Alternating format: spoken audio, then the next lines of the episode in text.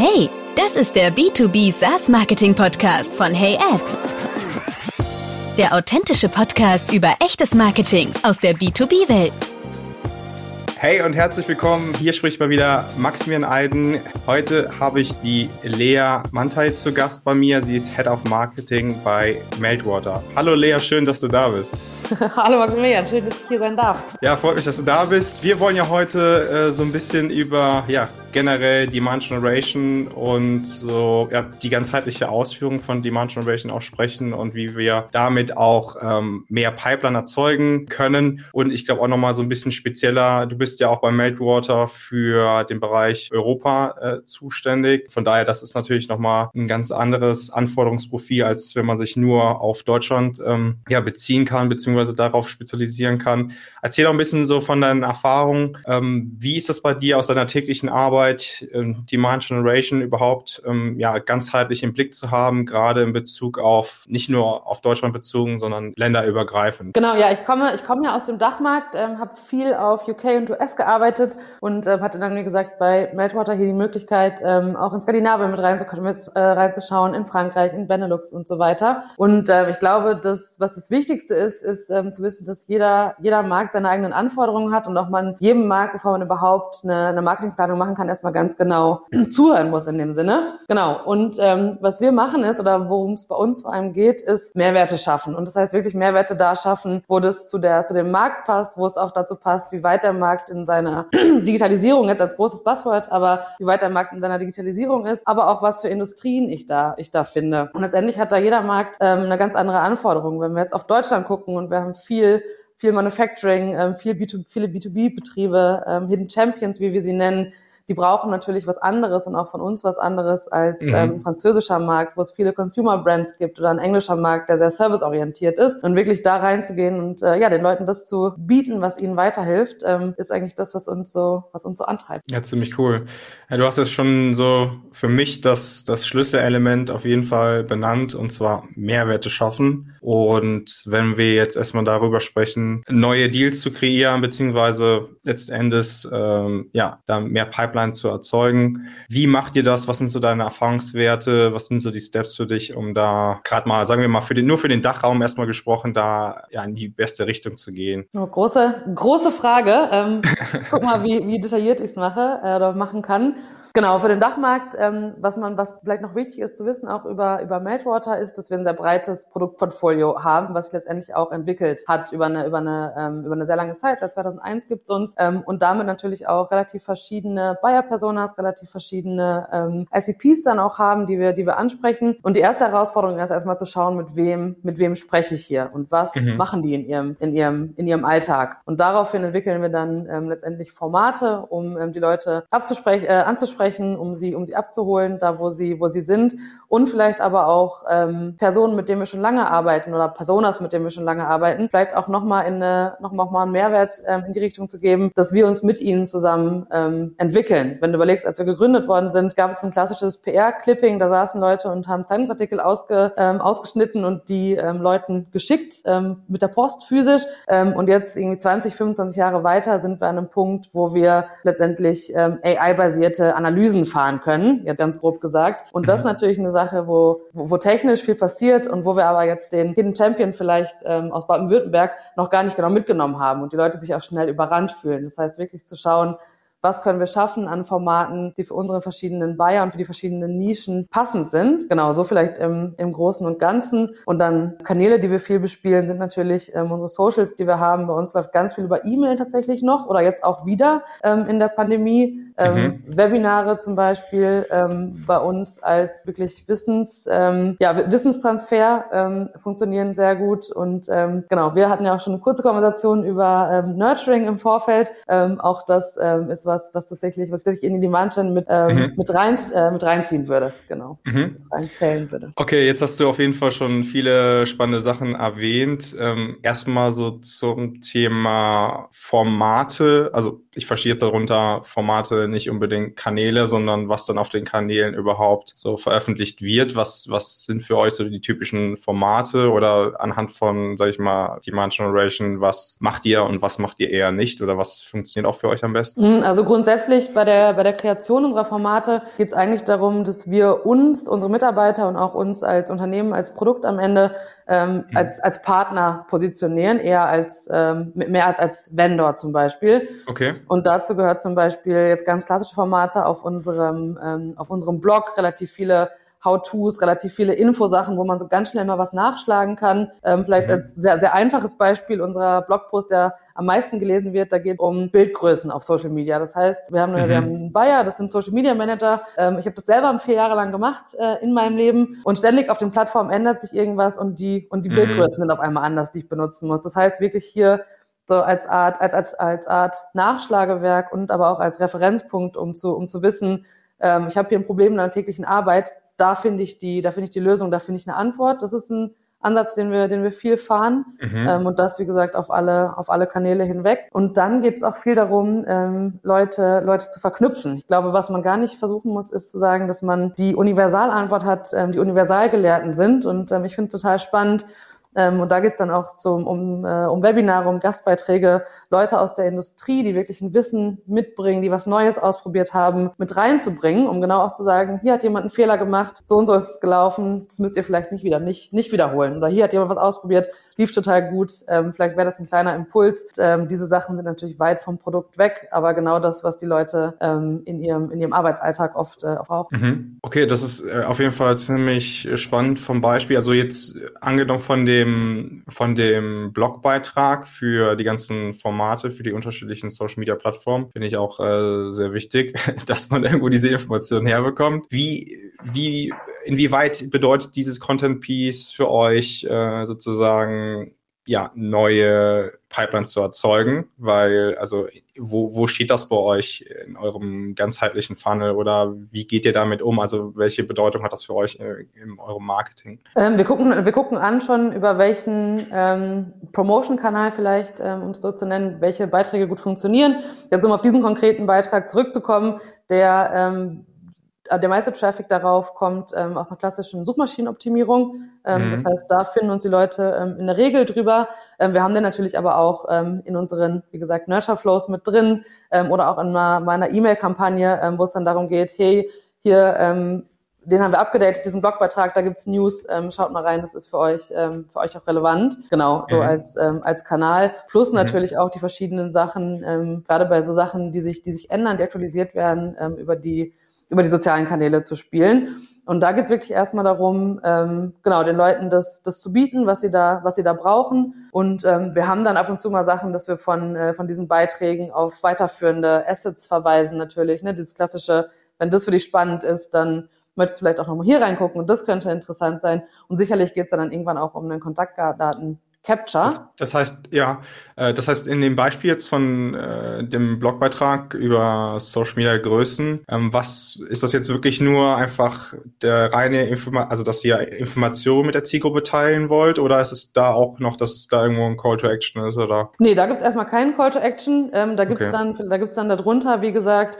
ähm, für dich, für euch könnte auch interessant sein, ein Social Media Redaktionsplan zum Beispiel. Mhm. Der wird dann sicherlich noch da ähm, verlinkt sein. Dann ein Experteninterview vielleicht, wo es um Social Media Trends geht, ähm, wo Leute, die sich viel damit beschäftigen, nochmal teilen, was sie so ausprobieren und so in die Richtung dann die dann die Assets. Und eigentlich ähm, geht es immer darum, ähm, das Ganze eher wie so eine Academy vielleicht sogar zu betrachten. Das heißt, so, das heißt zu gucken, auf welchem Wissensstand bin ich hier, Leute, die dieses Asset, ähm, die hiermit interagieren sind die vielleicht am Anfang äh, ihrer Karriere? Sind es vielleicht Leute, die schon super ähm, viel Erfahrung haben? Brauchen die was Neues? Wollen die sich nur noch mal ein bisschen auch, ähm, ja, nochmal noch mal das Gefühl abholen, ich mache das schon ganz richtig. Auch das sind ja Sachen, die, ähm, die ganz wichtig sind. Und dann, wie gesagt, versuchen wir halt dann dahin zu leiten, ähm, dass die Leute mit uns gemeinsam dann wachsen können, letztendlich. Mhm. Und nochmal zum, The zum Thema Mehrwerte schaffen, jetzt gerade auf Social Media Kanäle.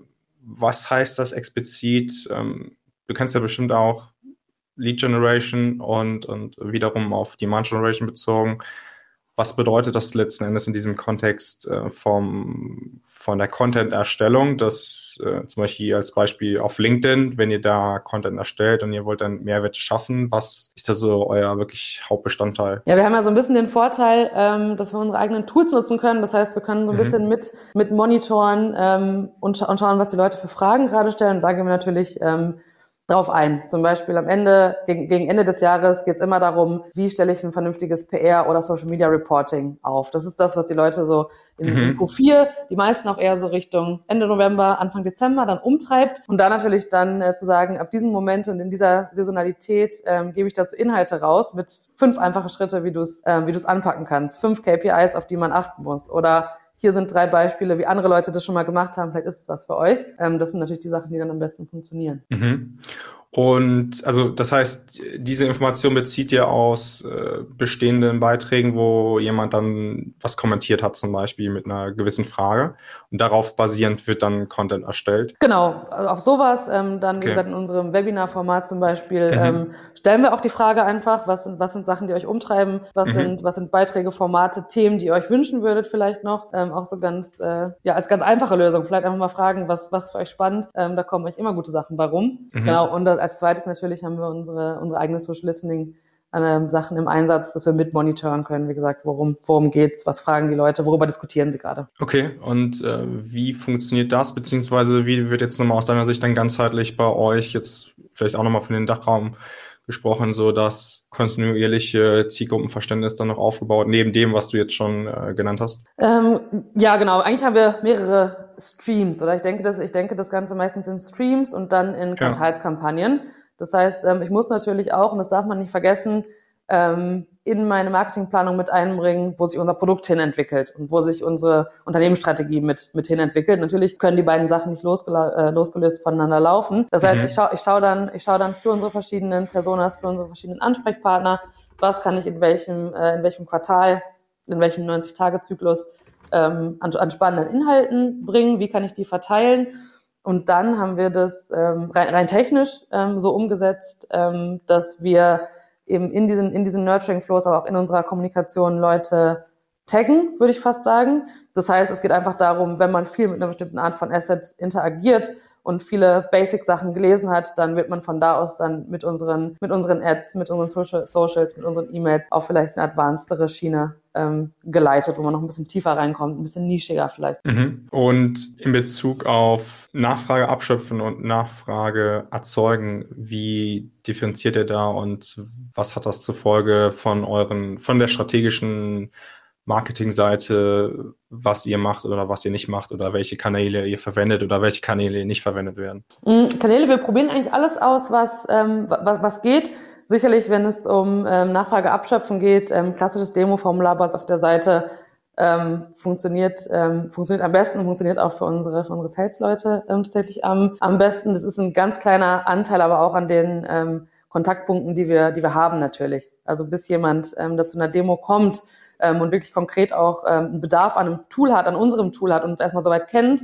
Ähm, das das mhm. dauert sehr, sehr lange. Genau, und die meisten anderen Sachen, die wir machen, äh, wir machen viel klassische ähm, Editorials zum Beispiel, wie gesagt, ähm, Webinare, Konferenzen mit so wenig werblichem Aspekt ähm, wie möglich, um sich da einfach immer wieder Erinnerungen zu rufen und auch die Leute auf unserer äh, auf unsere Entwicklung mitzunehmen. Ähm, ganz wichtige Kanäle für uns, genau. Und dann tatsächlich, ähm, was sich heutzutage Employee Advocacy, glaube ich, ähm, schimpft. Das heißt, auch unsere Mitarbeiter mitzunehmen, Sachen zu teilen, Gedanken zu teilen. Ähm, auch das ist für uns unfassbar wichtig als Kanal. Mhm.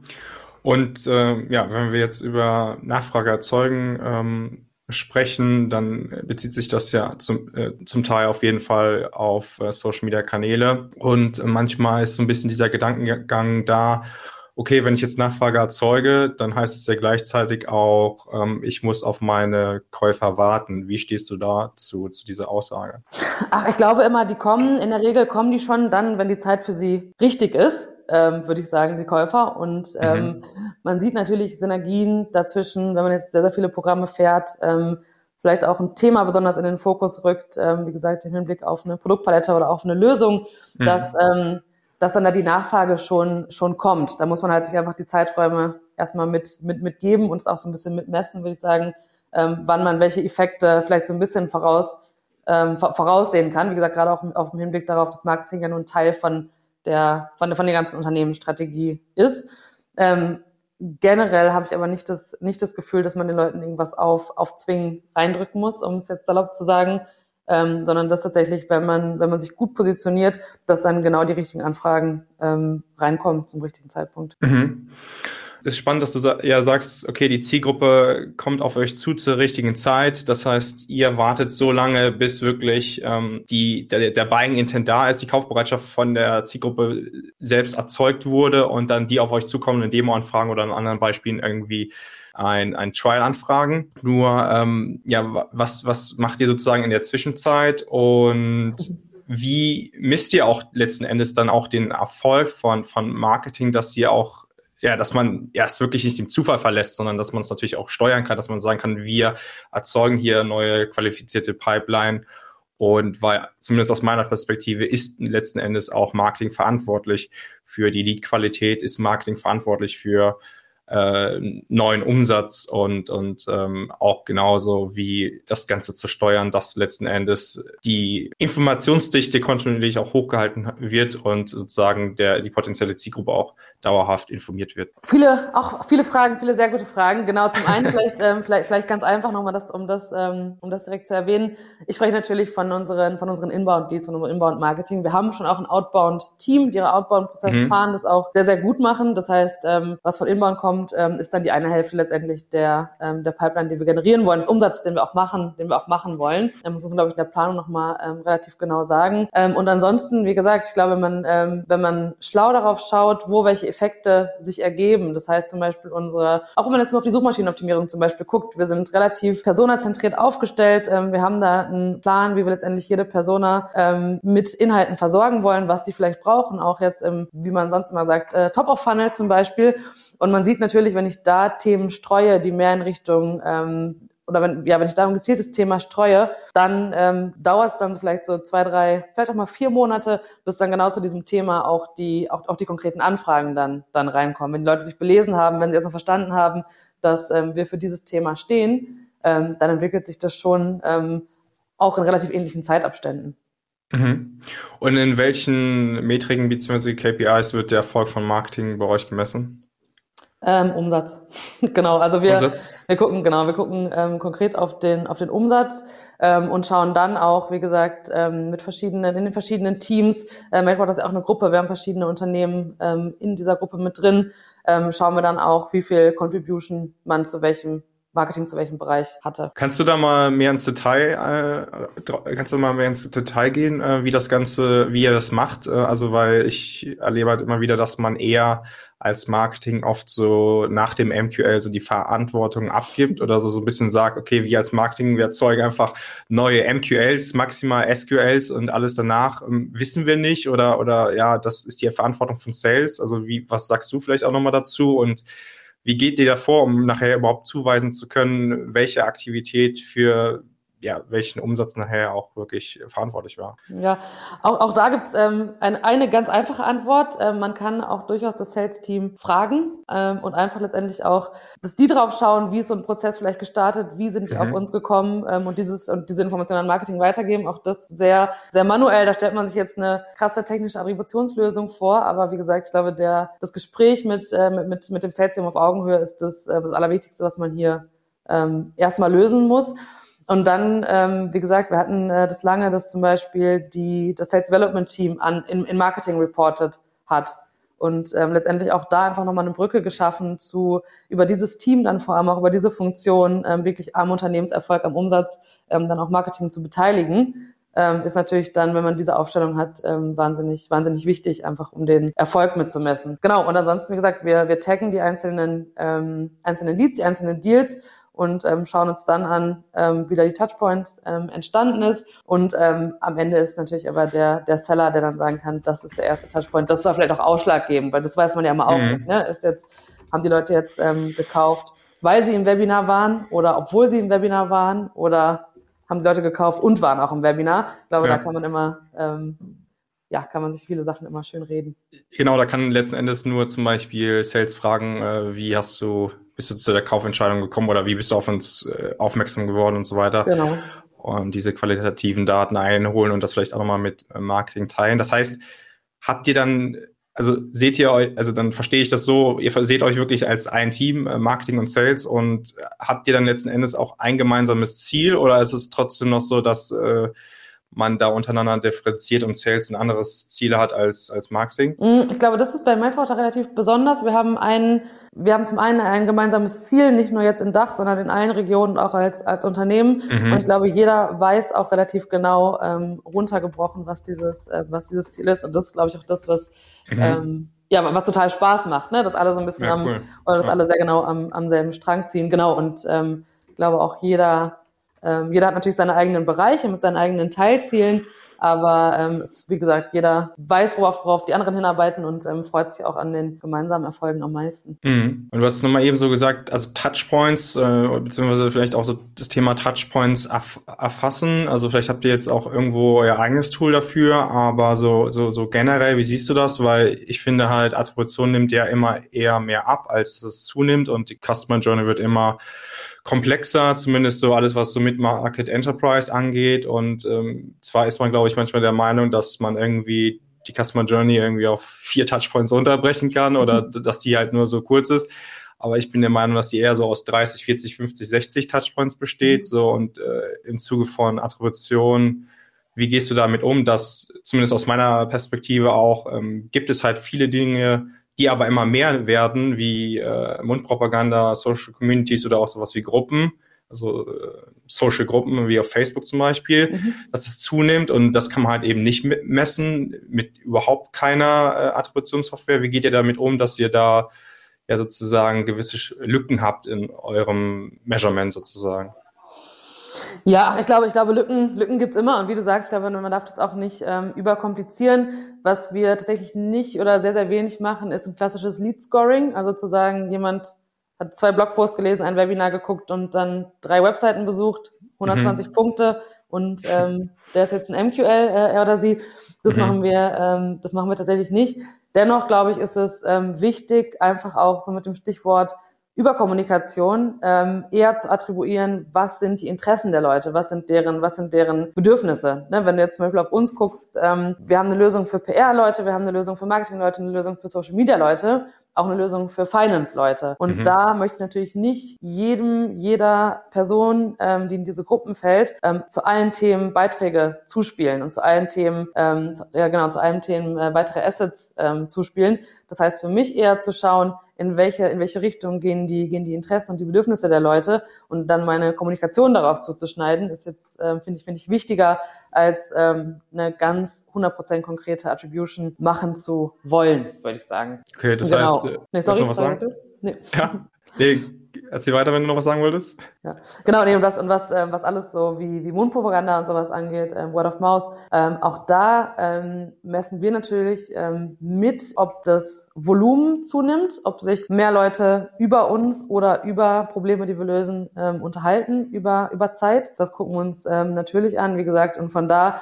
glaube, wenn man einen ganz guten Blick hat, ähm, glaube, ich wiederhole mich, aber wenn man einen ganz guten Blick darauf hat, was welchen Einfluss ähm, auf welche Metriken vielleicht auch, auch hat, dann kann man das natürlich ein, äh, ein kleines Stück weit ähm, steuern auch. Aber wie macht ihr das? Also das kann man ja eben nicht zuweisen normalerweise, dass man sagen kann, ähm, das ist jetzt wirklich, äh, weil jemand das empfohlen hat in der Slack-Community oder weil jemand in der Facebook-Gruppe geschrieben hat, Meltwater, das ist so das beste Social Media Listening Tool und das würde ich dir empfehlen. Schau dir es mal an. Nee, das, das, also ich kann jetzt nicht konkret sagen, ähm, Kunde A hat gekauft, weil Person B das in dieser Facebook-Gruppe ähm, empfohlen hat. Was ich natürlich auslesen kann, ist zu sagen, auf, ähm, auf Facebook, auf Twitter wird in Q2 40 Prozent mehr über uns gesprochen ähm, oder über Lösungen wie unsere als im Q2 letzten Jahres. Mhm. Und davon ähm, im Gegensatz zu letztem Jahr, da waren vielleicht 50 Prozent der Erwähnungen positiv, 50 waren negativ und ähm, jetzt in diesem Quartal sind aber 80 Prozent positiv. Und das kann ich natürlich auswerten. Das heißt, es wird mehr positiv über mich gesprochen und das kann ich dann einfach alleine in der Quantität ähm, schon in der Regel auf den, auf den Demand ähm, und dann auf die Anfragen ganz am Ende ähm, umsetzen. Okay, und das macht ihr aber auch mit eurem eigenen Tool, ja? Genau, genau. Okay, okay. Weil ich finde sonst, ansonsten die einfachste Lösung ist halt einfach, das ins Demo-Formular oder ins, ins Try-Formular mit einzubinden, dass man das als Pflicht als freies Pflichtfeld äh, setzt, wie hast du von uns gehört? Ne, wichtig, äh, nicht Dropdown, sondern halt freies Textfeld. Und dann können die Leute genau schreiben, wo halt sie von dir gehört haben, zum Beispiel LinkedIn oder Facebook oder Slack Community. Und dann wird man relativ genau die qualitativen Daten bekommen. Natürlich muss man das dann im Nachhinein, äh, Nachhinein nochmal manuell auswerten. Aber aus meiner Erfahrung zeigt es da einfach die, die, die größte Stärke der best performance äh, Marketingaktivitäten, wie zum Beispiel dann Mundpropaganda. Und ich finde halt immer so, das ist halt für, also aus meiner Perspektive auch so ein Schlüsselelement, äh, wenn man zum Beispiel sieht, okay, Social Communities und Mundpropaganda ist so das, sind so die Top-Lead-Quellen, äh, dann ist halt Definitiv. die Frage, wie kann man äh, das Ganze auch erweitern ne, oder noch verstärken ne, oder beziehungsweise skalieren. Und das, da ist auch manchmal, glaube ich, so ein bisschen so ein falsches Mindset an, an diesen Aktivitäten. Das kann man halt eben nicht mit, mit leider nicht mit Sales äh, skalieren, sondern nur mit Marketing aus meiner Perspektive kann man das ausbauen. Und das ist halt wichtig, finde ich. Und das ist so der einfachste Weg, um das natürlich irgendwo auch auswerten zu können. Mhm. Bei einer Sache muss ich dir widersprechen. Ich glaube schon, dass ein gutes, gutes Sales-Team ähm, tatsächlich mhm. auch dazu beiführt, dass äh, man was, äh, was, man was weiterempfehlen würde. Ich glaube, mhm. einer, der, einer der größten Empfehlungsfaktoren auf unserer Seite ist ähm, unser sehr, sehr starkes ähm, kleines Success-Team, die sich wirklich so gut kümmern, dass die Leute sagen, allein deshalb würde ich das Tool vor anderen weiterempfehlen. Genau, aber ansonsten ähm, definitiv Frage, die ich, da, also wie, ja. eine Frage, die ich da an dich habe, ist, ähm, mhm. würdest du das kurzfristig mal ein, zwei Wochen laufen lassen, diese Abfrage, oder würdest du das immer ins Formular mit reinpacken, immer. die Frage, wie jemand gehört hat? Immer jederzeit würde ich das machen, weil das ja ein stetiger Flow ist und du vielleicht auch deine Aktivitäten oder du wirst sehr wahrscheinlich ja Jahr für Jahr deine, zumindest deine Aktivitäten hoffentlich anpassen an, an das Kaufverhalten, was sich auch immer verändert, äh, habe ich auch, erwähne ich hier auch nicht zum ersten Mal. So, und das bedeutet ja, wie gesagt, dass äh, man heutzutage anders Informationen als potenzieller Käufer, äh, dass man sich anders informiert als vor zehn Jahren noch. Und deswegen ist es halt auch im, aus meiner Perspektive immer notwendiger, viel mehr Marketing geführt zu sein als vertriebsgeführt. Natürlich, wie man generell ja Propaganda fördert, das wollte ich natürlich damit jetzt nicht sagen ähm, gute Produkterfahrung oder Customer Experience generell. Ne? Also das ist natürlich, was nachher das fördert, dass du das ausbaust, aber wie es überhaupt dazu kommt, das meinte ich vielleicht eher, was so ein bisschen der, der, der Ursprung davon ist, ist ja, dass man es überhaupt empfehlen kann, weil man es überhaupt kennengelernt hat. So, und die Frage mhm. ist ja immer, wie lernst du es kennen? Natürlich musst du auch da wieder so ein bisschen auch, glaube ich, zwischen Inbound und, und Outbound differenzieren. Aber zum Beispiel für mich gehört einfach Outbound nicht zu Demand Generation oder Demand Generation beinhaltet kein Outbound Marketing. Nee, definitiv, das? definitiv, das sehe ich auch so. Ich denke, das okay. sind zwei, zwei separate Sachen, von denen ich trotzdem aber glaube, dass sie in, in einem Unternehmen ähm, definitiv stattfinden mhm. können mhm. und ähm, sollten vielleicht auch ein Stück weit. Ja,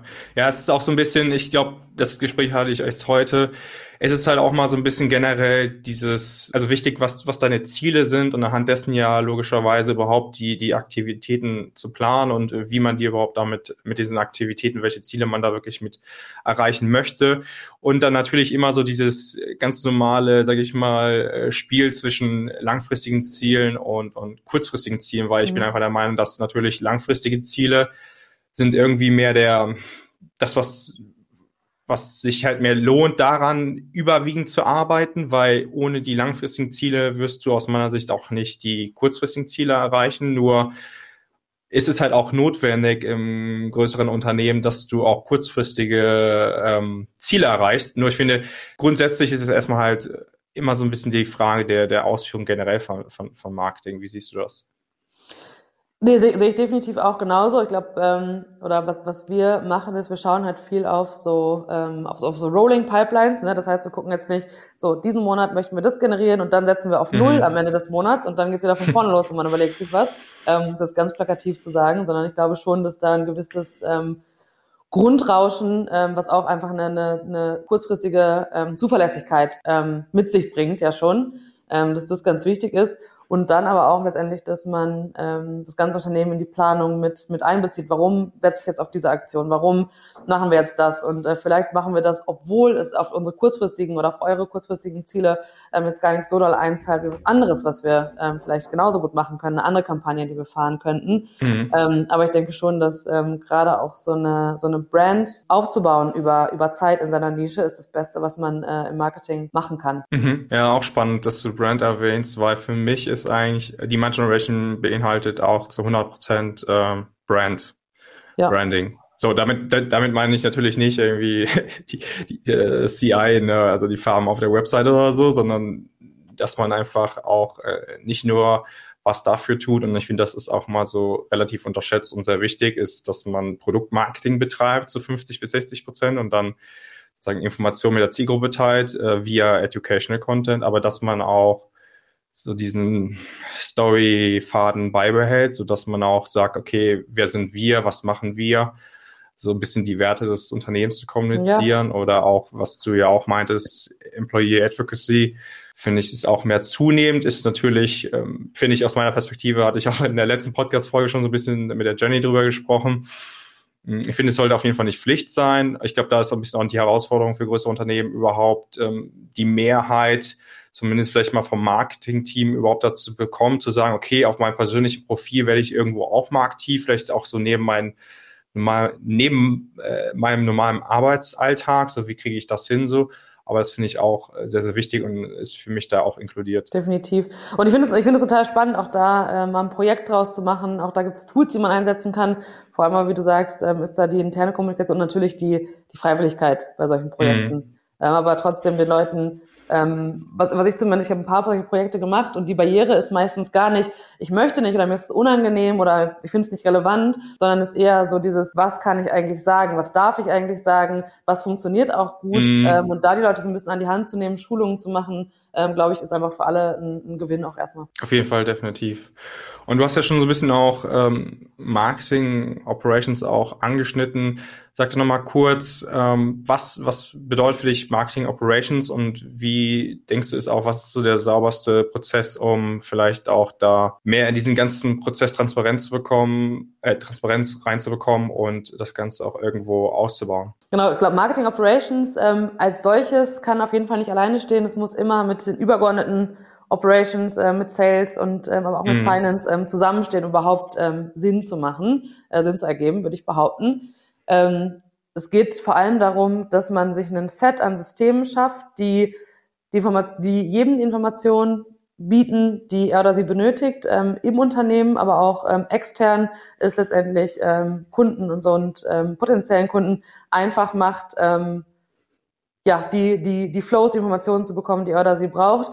Und dann glaube ich, dass ähm, der, der größte Punkt ist, ähm, ein Set von, von Tools, von Systemen zu schaffen, die gut miteinander funktionieren. Ich glaube, ich kann das beste, teuerste Toolset haben, wenn ich es nicht so aufgebaut habe, dass es A, dem Bedarf und den Skills meiner, meiner Kollegen, meiner Mitarbeiter entspricht und B, mhm. Informationen aneinander weitergibt.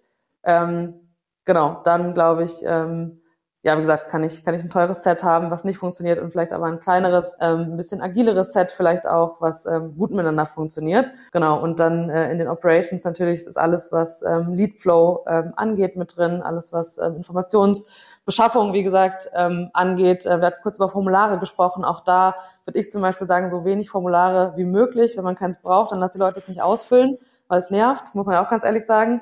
Ähm, wenn ich auf der Seite zum vierten Mal zurückkomme. Und auch da war ähm, sicherzustellen, dass die Formulare funktionieren, dass sowas wie Chatbots funktionieren, dass sowas wie Pop-ups mhm. funktionieren, dass das CRM aber auch gleichzeitig ähm, mitspielt und vielleicht alles, was ich noch so in, in meinem Bauchladen an Tools habe. Ähm, genau, das, das ist alles in dem großen Ops-Bereich mit drin. Ja, super gut. Ja, gut, dass du nochmal Formulare sagst. Also für mich zum Beispiel in Demand Generation ist es so, ich verstehe das so, dass es einfach ähm, eigentlich gar nicht notwendig ist, so dass du überhaupt noch Formulare brauchst in dem Sinne. Also erstmal in erster Linie, ähm, weil du so die Informationen bereitstellst, dass sie konsumiert werden können, so dass, wie du sagst, das, das einzige Formular, was du eigentlich benötigst, nachher das Demo-Formular ist. Wie mhm. siehst du das? Oder ist das für dich schon so ein bisschen ähm, zu viel oder hast, würdest du sagen, da könnten dir ja, Informationen fehlen, wenn man wirklich mal so über ja, Marketing nachdenken würde, dass man sagt, das einzige Formular, was es bei uns noch gibt, ist das Demo-Formular? Ja, ich glaube, das muss man auch von zwei Seiten ähm, anschauen. Ich denke schon, dass man auch da sich mit seinem, äh, mit seinem Vertriebsteam auseinandersetzen muss und ähm, mhm. auch da ist man dieses Gespräch führen, führen muss, welche Informationen braucht ihr, welche Informationen ähm, oder und wo muss der Kunde auch stehen, damit wir mhm. den Prozess starten können. Ich glaube, das sind Informationen, die man erstmal haben muss ähm, um dann auch dahin zu gehen und, ähm, wie du sagst, schon sagen, für den Kunden, für den potenziellen Kunden ähm, Kundinnen den, ja, den Formularaufwand äh, soweit wie es geht zu minimieren.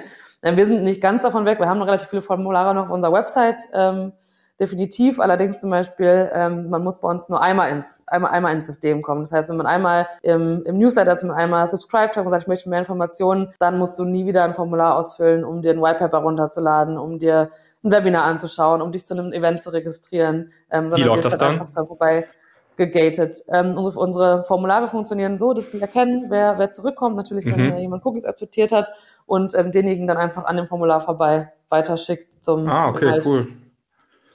Ja, weil das genau. ist zum Beispiel auch, was ich häufig sehe, dass ähm, man sich für irgendwas schon vorher angemeldet hat, sagen wir mal irgendwo auf der Webseite und dann will man noch das von demselben Unternehmen das Webinar besuchen und dann werden da wieder die Informationen mhm. eingesammelt und dann ist es ja, dass du, du hast die Informationen schon und sammelst die nochmal ein. Ja. Und das ist halt einfach äh, viel mehr Reibung in dem Prozess, was einfach komplett unnötig ist.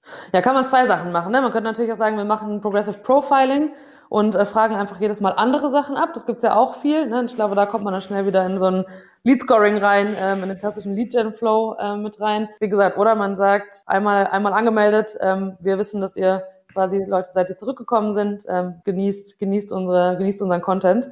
Ähm, und mhm. das finde ich die deutlich, äh, ja, deutlich elegantere Variante. Mhm. Und du hast es ja schon jetzt mehrfach so ein bisschen angeschnitten, so generell ja, Nurturing Flows oder Lead Nurturing Flows. Wie macht ihr das genau, äh, gerade so im Hinsicht auf die Generation? Ja, wie gesagt, ich sehe diese Nurturing Flows, ähm, so ein klassischer Flow wäre ja, man schickt Leuten einen, einen Blogpost vielleicht raus, als nächstes gibt's eine Case Study, dann, äh, wenn du Glück hast, vielleicht nochmal ein kleines Content Asset und dann kommt der Call to Action zur Demo. Ne? Also so mhm. als so mhm. als so Lehrbuch Nurturing Flow. Ja. Wie gesagt, ähm, ich finde es ähm, spannender, diese Nurturing Flows wirklich als eine Art von, ja, als, als Academy, als Online-Kurs zu, zu betrachten. Ne? Das heißt, in unseren ganzen Themen, die wir spielen, Social Media, PR, Influencer Marketing ähm, und alles, was noch so mit dabei ist, ähm, wirklich zu schauen, auf Grundlage von dem, wie die Leute mit unserem Content interagieren, was könnte die vielleicht interessieren. Und dann kommt jemand rein über einen Grundlagen der Social Media Kommunikation, Beitrag zum Beispiel. Und dann mhm. ähm, würde der bei uns im Flow als nächstes dann ähm, vielleicht einen Beitrag ähm, bekommen, der das ein bisschen advanceder macht oder vielleicht unseren Bildgrößenbeitrag. Ne? Wenn wir dann denken, okay, du scheinst dich damit zu beschäftigen, ähm, wie du deine Social Media Strategie aufbauen kannst, dann mhm. musst du zum Beispiel auch noch wissen, was sind die ähm, was sind die derzeitigen Bildgrößen, die man braucht, was sind Formate, die gut funktionieren. Hier sind vielleicht nochmal fünf Best Practices und so bauen wir unseren Flow dann ähm, eigentlich runter, damit die Leute irgendwann an einem Punkt sind, um zu sagen, alles klar, ähm, Social Media ist so ein vitaler, so ein wichtiger Teil von unserer Strategie. Ähm, mhm. Jetzt würden wir ein Tool reinholen wollen, weil wir den Mehrwert sehen, ähm, davon das wirklich professionell aufzuziehen. Okay. Und, und äh, angenommen, man hat, man, man stellt diesen Beitrag bereit, zum Beispiel wieder als Beispiel auf, auf LinkedIn äh, mit diesen Informationen. Wie kann man das als Schritt werten in diesem Nurturing Flow, wenn die Absicht ist, dass die die Message konsumieren sollen und äh, es da sozusagen kein direkt Call to Action noch gibt? Mhm, das meiste, was Nurturing angeht, läuft über E-Mail. Also klassische, klassische E-Mail-Flows ähm, habe ich jetzt mhm. vor allem im Kopf. Ähm, aber ansonsten ähm, finde ich zum Beispiel auch, dass man gerade was, gerade was gute Blogbeiträge angeht, ähm, dass man da auch nochmal schauen kann, was man ähm, vielleicht über ein breites Targeting rausspielt, wo man dann vielleicht ein engeres Targeting macht, wo man vielleicht in Retargeting reingeht, jetzt, äh, wenn man an den Paid-Bereich denkt mhm. zum Beispiel. Und auch so kann man natürlich, ne, das ist dann eher keine Nurturing-Linie, sondern das sind eher so kreisförmige Gebilde, die man dann da baut ne, und die Leute dann immer mehr wirklich zu einem, ja, zu einem Expertentum heran, heranzieht. Mhm. Auf jeden Fall, weil ich sehe das halt so, so ein bisschen, dass, was ich schon erwähnte, dass ja erstmal grundsätzlich die Bias Journey ziemlich komplex geworden ist und wie wir eben schon beide so gesagt haben, ist es halt nicht mehr ganz so transparent, wie es vielleicht mal auch früher war oder wie man es vielleicht aus dem Performance-Marketing kennt. So ist es einfach nicht alles messbar und nicht alles zuweisbar. Und gerade so, wenn man wirklich die Demand Generation implementiert hat, bedeutet das halt einfach, dass du mehr die Absicht hast, Informationen zu bereitzustellen, sei es über das Produkt, sei es unter das Übernehmen oder Unternehmen oder irgendwelche Informationen, die halt relevant für die Zielgruppe äh, sein könnten, wie im Sinne von Mehrwerte schaffen. So, und grundsätzlich dann der Punkt, ähm, dass du ja gar kein Formular hast, dass Formulare ja komplett wegfallen, dass dieses typische E-Book, was man zum Beispiel auf, auf äh, LinkedIn bewirbt, sei es organisch oder über Paid, dass es ja wegfällt, sondern weil du einfach berücksichtigst, wie heutige B2B-Käufer überhaupt Informationen sich einholen wollen oder ein Produkt überhaupt evaluieren wollen und man ja auch davon ausgehen muss, dass die meisten dich ja gar nicht kennen auf LinkedIn. So, das heißt, du musst erstmal auch diesen Grad dir überhaupt schaffen, dass sie überhaupt die, die wissen, was ihr macht, dass die euch als Markt kennenlernen, dass die verstehen, okay, was kann das Produkt? Was hat es denn für Produktfunktion oder welche Nebenprodukte gibt es noch? Wie kann es denn überhaupt mein Problem lösen? So, und ich finde das ganz, ganz schwierig, gerade in Anbetracht von, dass die Bias Journey so komplex geworden ist, dann zu sagen, okay, ich, ich bin immer noch imstande, zum Beispiel Lead Nurturing äh, überhaupt so rein hypothetisch überhaupt noch so, sage ich mal, ähm, durchzuführen, weil es einfach gar nicht so dieser Weg ist, weil gerade zum Beispiel nur weil ich mir über LinkedIn ein ein E-Book runtergeladen habe, bedeutet es ja eigentlich gar nicht, dass du überhaupt Kaufbereitschaft schon hast oder entwickelt hast, sondern es bedeutet einfach nur, dass du dich vielleicht dafür interessierst. Genau. Aber die überwiegend aus meiner Erfahrung ist es dann auch so, die meisten, die das dann runtergeladen haben, die lesen sich das nicht durch die haben gar keine Kaufbereitschaft und nach dieser E-Mail-Sequenz, die meistens darauf folgt, was ja auch eher wirklich so, ja, schon fast Richtung Sales geht und nicht mehr Marketing ist, ähm, das, das hilft halt auch nicht so. Und dann das Ganze zu beurteilen in, in Steps mit Punkten und so weiter, was sie ja nicht macht, aber so generell, was ich halt so häufig sehe, finde ich halt total schwierig. Genauso ähm, Blogbeiträge finde ich gut. So macht man ja meistens auch aus SEO-Perspektive. Nur ist das auch dieser, diese transaktionelle Conversion. Das bedeutet, ich gehe zum Beispiel auf, Link, äh, auf, auf Google. Ich google halt nach Social Media Größen, dann lande ich auf eurem Blog und dann lese ich mir das durch, weil es für mich in dem Moment wichtig ist. Aber ich habe gar keinen Bezug in dem Moment zur Marke und trotzdem manche werten das schon wieder als vielleicht ähm, als Step in der Customer Journey, wie auch immer. So, aber das ist einfach nur diese transaktionelle Informationsbeschaffung, die unabhängig von der Marke, von dem Produkt ist. Von daher, das finde ich auch schwierig, so generell mal gesehen, also allgemein gesprochen, ähm, das zu, also das auch direkt zu bewerten. Hat er da Kaufbereitschaft, hat er keine Kaufbereitschaft? Weil ich finde, eines der größten Thema ist, Themen ist natürlich auch Kaufbereitschaft. So, in welchen Kanälen hat denn seine Zielgruppe schon Kaufbereitschaft? Klar. In welchen Kanälen hat deine Zielgruppe noch keine Kaufbereitschaft? Und wie kann man es überhaupt feststellen? Weil das ist natürlich auch so ein Thema, was man zum Teil gar nicht genau feststellen kann. Bis hin, dass ähm, man natürlich sagen kann, als Marketing, wir machen uns jetzt erstmal das Leben auch ein bisschen einfacher, wir versuchen MQL zu gewinnen. Äh, ich sag mal ganz übertrieben gesagt, auf Teufel komm raus, weil wir dann E-Books äh, bewerben und äh, damit dann sozusagen Kontaktinformationen eingesammelt haben. Und das ist für uns ein MQL und damit ist unsere Aufgabe erledigt. Und das ist leider die Quintessenz daraus, ähm, was ich ja dann auch sage, okay, das, das macht irgendwie zumindest aus Unternehmensperspektive auch gar nicht so viel Sinn, weil letzten Endes muss ein Unternehmen wirtschaftlich sein. Ich glaube, das wissen wir ja letzten Endes alle. So, und was, was ist, was das letzten Endes, was wirklich zählt, ist Umsatz oder zumindest SQOs, also Sales Qualified Opportunities. Mhm. So.